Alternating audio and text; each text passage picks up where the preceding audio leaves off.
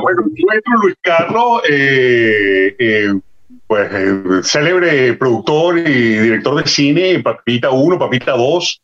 Y bueno, vi también, Luis Carlos, que tienes una película ahorita en Amazon que se llama Sex and the Future o Sex and the Future. Sex and- Eh, que háblanos de esa, de esa película que tienes ahí ahorita. Sí, Bueno, porque yo me quedé en Tinder.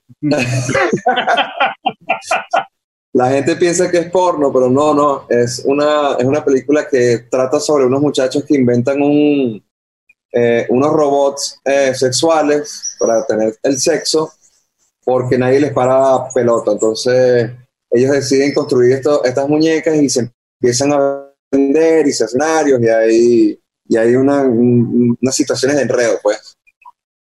Bien.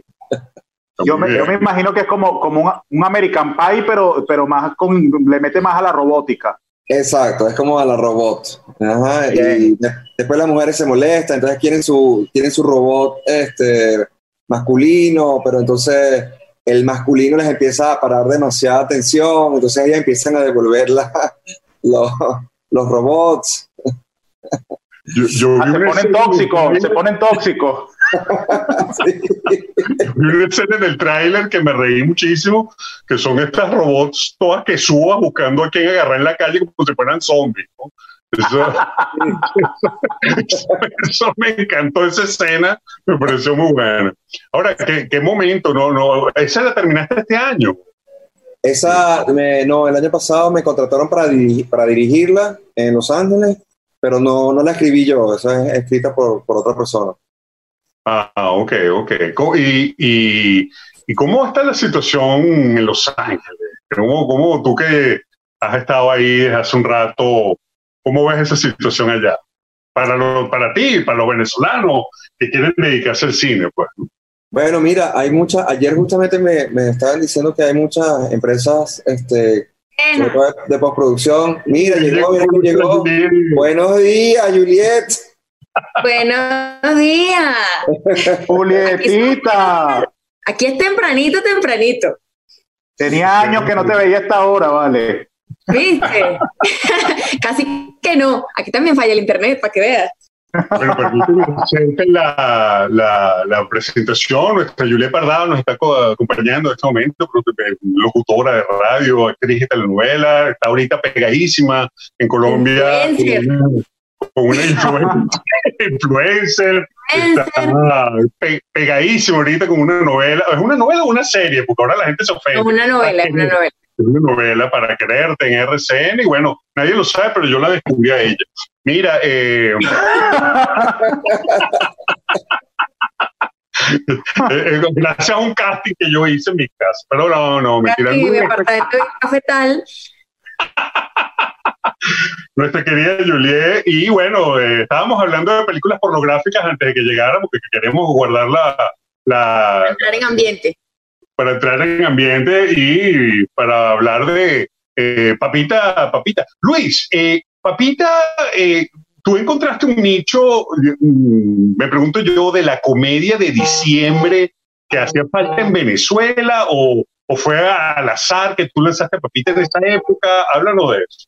No, tú sabes que yo, eh, para mí eh, la Navidad es una fecha importante, diciembre es una fecha muy importante y yo pensé en ese momento, yo creo que va a ser eh, una, una película que la gente va a comentar el 24 de diciembre, el 25 de diciembre, el 31 de diciembre, la gente va a empezar con- en las reuniones familiares a hablar de la película y entonces yo, yo creo que todas las películas las lanzan en diciembre porque como funcionó la primera, yo creo que es la mejor fecha para, para, para hacer.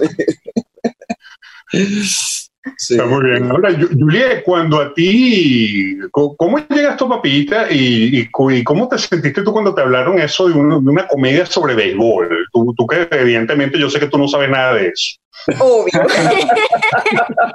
Yo conozco al gato, yo conozco a por ahí. Eh, no, bueno, yo llegué porque hice un casting de un apartamento en el café. No, mentira.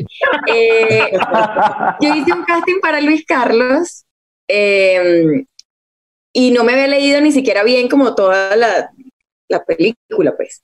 Después que me la leo, lo primero que pensé, obviamente, fue, yo no sé un coño de béisbol, Eh, sin embargo, bueno, la película no tiene tecnicismos. Este, aquí se puede decir un, un coño, ¿no? Sí. Sí, sí, sí, sí. Ah, bueno. Entonces, eh, no tiene tanto tecnicismo. Yo dije, bueno, yo meto el cuento ahí de que yo no es que no sepa de béisbol, sino que estoy aprendiendo y toda la vaina. Obviamente, obviamente, ¿de qué equipo eres tú? Y yo, no, de Magallanes, de toda mi vida, o sea, obviamente. Y, se- y, lo- y hice un trabajo con, con Luis de, de sí estudiar todo este cuento, porque yo no entendía, primero porque la gente se enloquecía con el béisbol en Venezuela, nunca había ido al estadio, nunca había ido a un partido de béisbol, y todo eso fue parte del trabajo de investigación. La verdad, todo esto fue un voto de confianza de Luis, porque obviamente tenía a los conocedores del cine en contra diciéndole, pero ella nunca ha hecho cine, o sea, ¿por qué ella? ¿No? Y creo que se hizo la tarea, creo que todos pusimos, yo, yo puse de mi parte también interesarme en todo esto y lo cierto es que cuando fui al estadio, sí, todo cambió. O sea, ahí entendí muchas cosas y yo dije, ah, bueno, aquí sí me gusta el béisbol, porque viéndolo en la casa con la pelota chiquitica que uno no sabe ni para dónde va, para mí era como, no, no tenía gracia, o sea, y no, y no me parecía nada del otro mundo. Otra cosa que pensé cuando estuvimos viendo la película y se lo dije a Luis fue, me- que me parecía un poco machista algunas cosas, ¿no? La típica intensidad que un- uno quiere entrar como diciendo algo interesante al director. Exacto, no, y uno quiere decir algo interesante al director, ¿no? No llegar y decirle, me encanta tu película, sino cuestionar cosas como para... Y le dije, Debatir, una abrir, debate. Obvio, obvio. Entonces, yo, le, yo una de las cosas que le dije fue, el, no, es que me parecen machistas algunas cosas. Por ejemplo, esa escena donde ella abre la cerveza con los dientes, o sea, yo no, no creo que la gente lo vaya a recibir bien, no creo que sea algo que a la gente le guste. Y Luis Carlos me dijo, mira, negocio cualquier cosa en la película, menos esa escena. Y esa es la escena que la gente todavía, Es el ícono. es- seis años después, de verdad, seis años después me siguen diciendo en las fotos, lo que sea que ponga, la, cuando abriste la cerveza con los dientes en la escena de Papita Benita Tomillo. Ah, bueno, chévere. Eh, mi, mi argumento estuvo más, pero fue un proceso bien interesante porque era eso, también lo que te digo, sí había algo de verdad en, yo nunca he hecho este tipo de película, yo no sé lo que es un blockbuster, yo no sé cómo se manejan estas cosas y Luis Carlos la tenía muy clara, esto va a funcionar, esto también, esto no, esto se quita, esto no. Y, eso fue chévere para todo el trabajo y para meterse mucho en, en toda esta onda de, de la fanaticada y todo este cuento, que además la gente de verdad se convenció al respecto. O sea, a mí la, la gente me escribe Magallanera, mi Magallanera favorita, o sea que la tarea se hizo bien. Muy bien, muy bien. La gente, te, la gente te, te- te para en la calle, la gente, Juliet, y te dice, tú eres la chama que destapa la botella. Sí, en Venezuela sí. Aquí lo que me ha pasado es que me gritan de lejos papita. No tan específico como magallanera, pero sí me gritan papita Benito Stone. Que eso también, bueno, Una cosa que yo vi de la película cuando estuve en el set, el, el poco, el corto tiempo que estuve, eh, yo vi que eh, había como un, eh, lograste un cast que como que se unió, como, yo vi que entre ustedes y entre Juliet y el resto de los actores eh, eh, había como una camaradería muy, qué palabra peligrosa por ser, pero había, una- había un ambiente, pues, ¿no? Muy, muy, muy, muy dado y muy propicio para la comedia. ¿Cómo lograste eso? ¿Cómo se logró eso? Bueno, este, mm, busqué personas que, que de verdad tuvieran ese encanto familiar y de amistad. Este, por ejemplo, este, mm, a mí me dijeron así, mira, cuando vayas a escoger este, a las personas, eh, tienes que ser como, como te vas a ir como a Chichiribichi como por tres meses.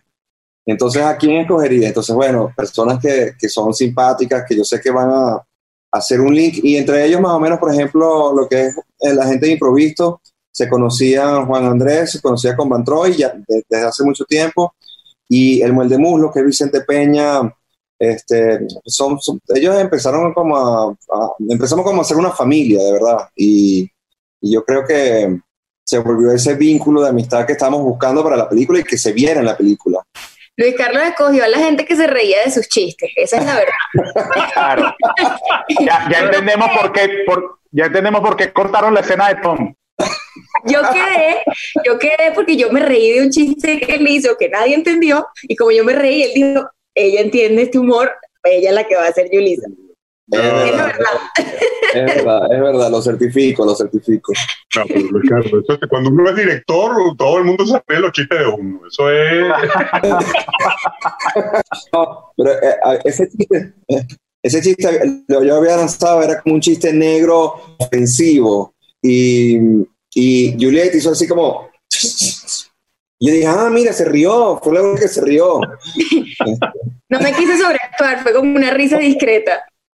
Seguro fue aguantando un estornudo y confundió a Luis Carlos.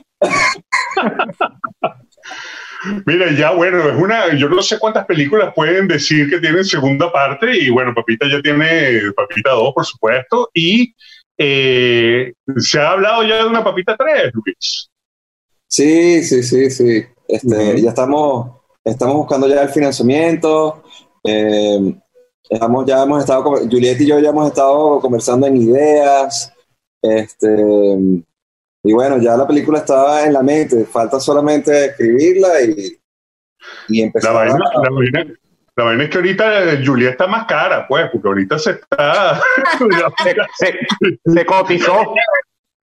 Mira, yo tengo más seguidores en Instagram ya. Ya, ya, tengo una muchacha que hacía radio yo ya. tengo, tengo la cuenta verificada. Ojo, Ya, ya, ya puede abrir, ya puede abrir un OnlyFans sin problema. exactamente. Yo tengo mi OnlyFans. Háblanos, háblanos del fenómeno de Pa' Quererte, que, que es una cosa, que, que es un fenómeno en, en Colombia ahorita y con la mala leche de que empezó la pandemia cuando llegó tu momento. Háblanos de eso. Bueno, mira, eh, es muy chistoso porque eso ya lo habíamos empezado a grabar el año pasado, principios del año pasado. Se grabó un mes y cambió como toda la estructura del canal, entró directiva nueva, no sé qué, revisaron el material que se había grabado durante un mes y decidieron parar. Pararon, reescribieron, cambiaron cosas, cambiaron personajes, toda la vaina. Y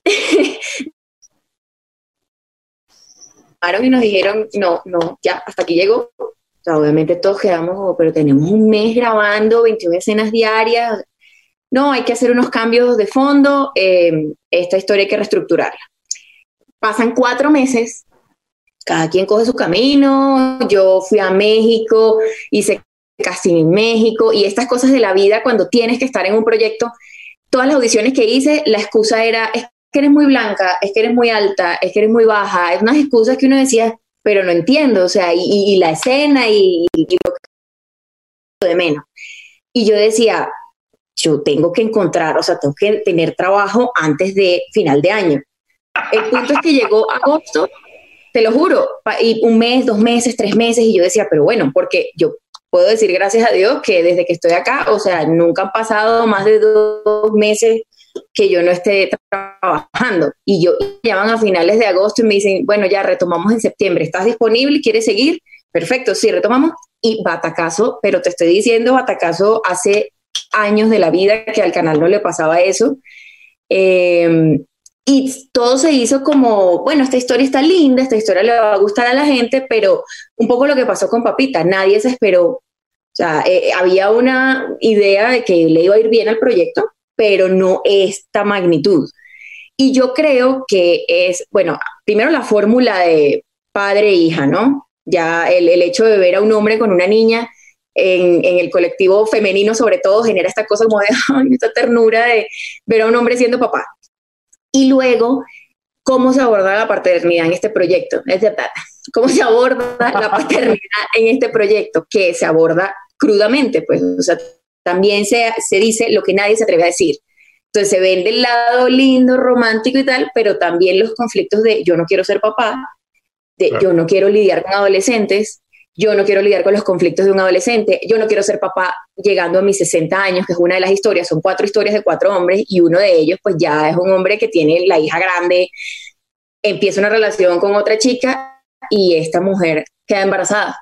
Entonces, ese es un enfoque, luego lo que te digo, el enfoque del que no quería ser papá y lo dice, pero es yo no quiero esta niña, o sea, ¿y, ¿y por qué tengo que ser papá obligado? Y todo el mundo alrededor diciéndole, no, pero que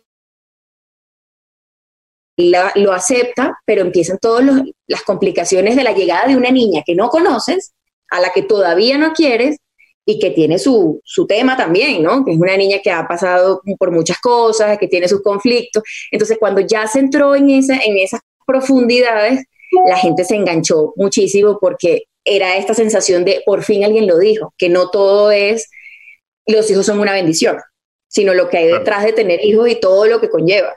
Entonces creo que ese ha sido como el punto con el que la gente conectó muchísimo y, y ahorita cuando vino la pandemia fue como otra prueba del proyecto, dijimos, bueno, ¿qué es lo que está pasando?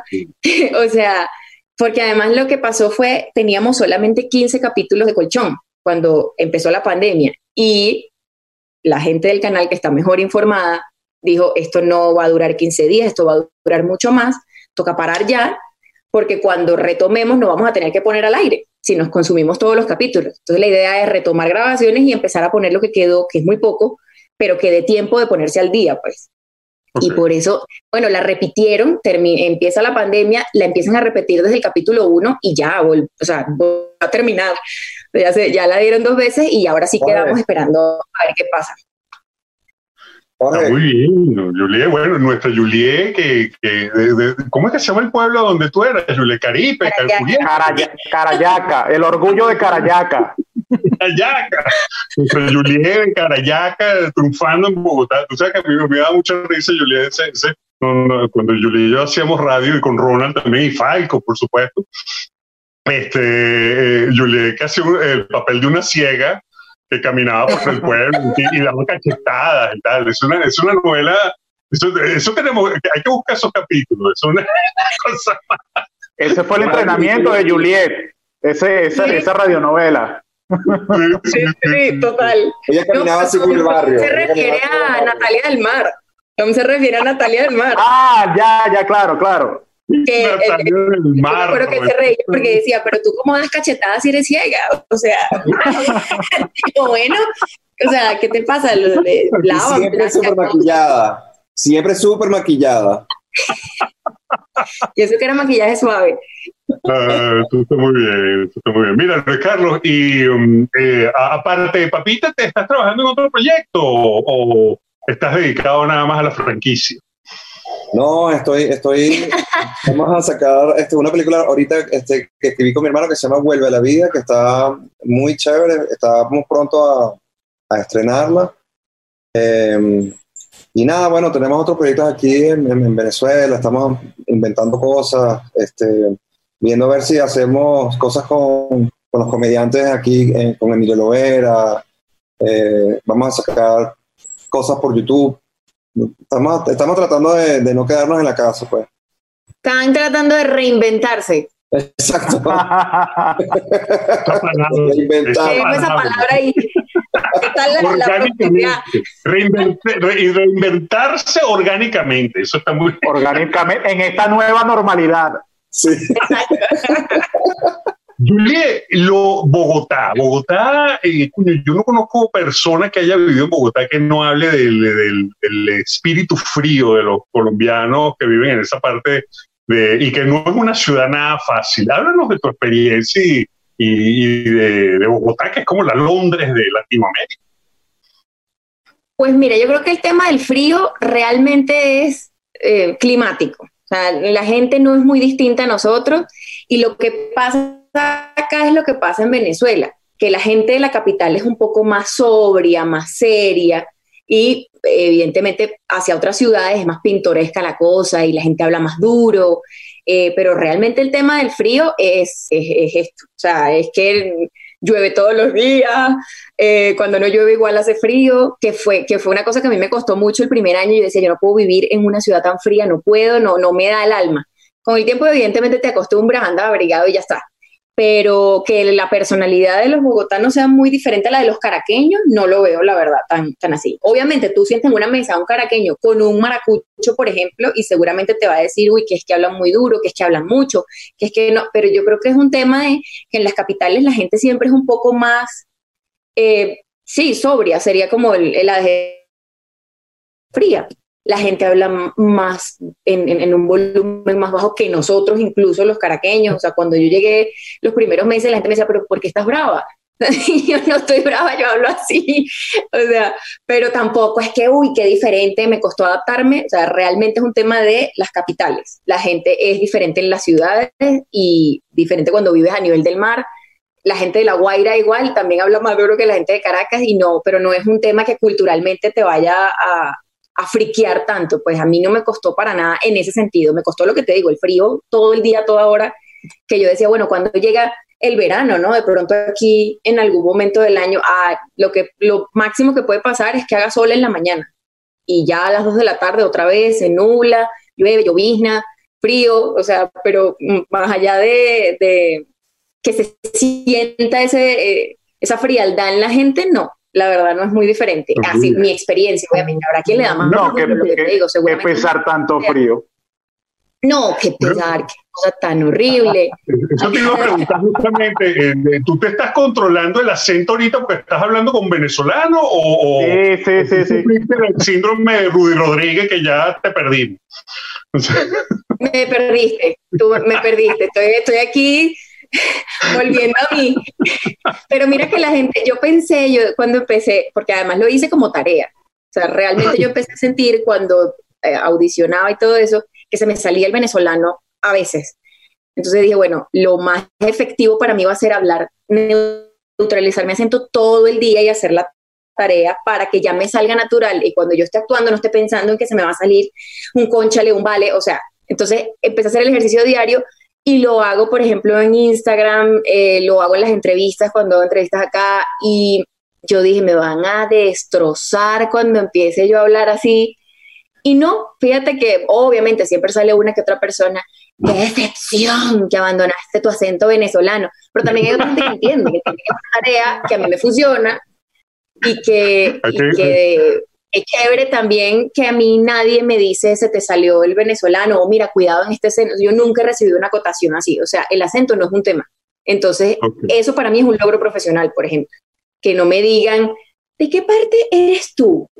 Sino que la gente asume que yo soy de acá y punto. Y a mí me parece buenísimo. Al que no le guste, siempre le digo, la opción también de un follow es libre. O sea, yo entiendo que hay gente que se ofende. Claro. Pero fue lo que para mí, lo que para mí funcionó y sigue funcionando y lo sigo haciendo y lo seguiré haciendo. O sea, y si me voy a México, lo voy a hacer también. O sea, yo siempre digo que hay que hacer la tarea bien. O sea, no puedo venir a medio actuar que soy colombiana.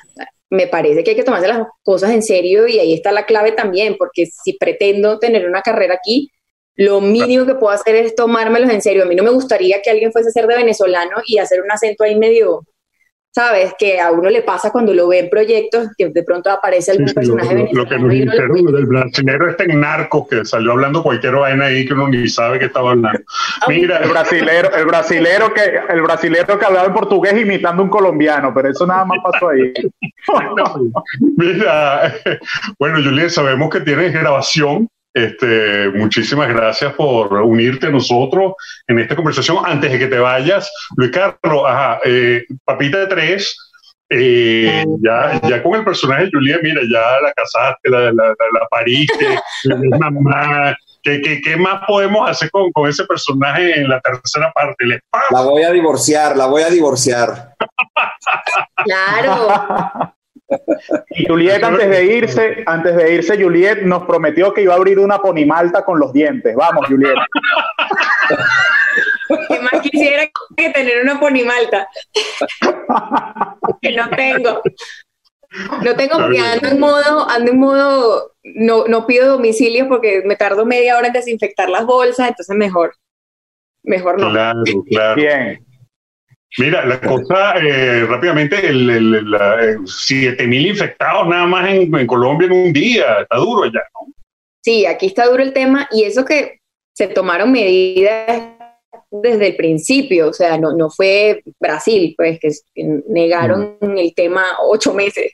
Aquí se tomaron, lo único que se demoró un poco fue como la cerrada del aeropuerto y ahí estuvo la falla porque todos los casos son importados, fueron vuelos que llegaron de Italia, de España, entonces, gente que llegaba a Bogotá y después se iba a otras ciudades y eso se regó.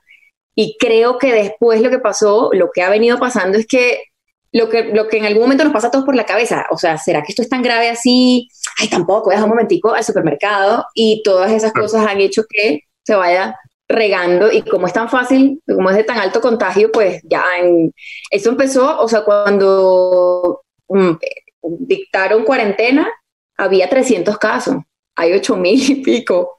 Entonces, ¿cómo se regó de esa manera? O sea, creo que por irresponsabilidad de la gente, sí, pero, pero es una cosa mundial. O sea, ayer mi prima me mandaba videos, ella vive en Liverpool, y la gente celebrando el juego de Liverpool en los cafés, sin tapabocas nadie, distanciamiento social, por favor. Y, o sea, no es que es un tema que nosotros los latinos tan pintorescos, creo que es mundial que la gente ya se relajó y eso sigue, eso se sigue esparciendo. A ver en qué termina, a ver cómo termina el 2020 se viralizó como el video de José Ramón Barreto, así rapidito. Ay, Dios. Carlos. bueno, Julia, espero, espero que no nos sorprenda con un video de eso tú. Mira, eh, bueno, muchísimas gracias. Carlos, Juliet, muchísimas gracias por habernos acompañado en este No te rías, que es verdad. Este, esperemos que, bueno, dígame. Estás, invitado a Papita 3 y no te voy a cortar, no te voy a cortar. Coño, por favor, por favor, tenemos ya que sabes que te tienes que reír de algunas cosas, ¿verdad? Ayúdate un poco. ya me voy a ayudar. Tú sabes que, mira, a mí Luis Carlos me, me cortó de, Papita 1, me, me, dejó en la 2 y, y eh, yo salí en otra película venezolana que es El Malquerido.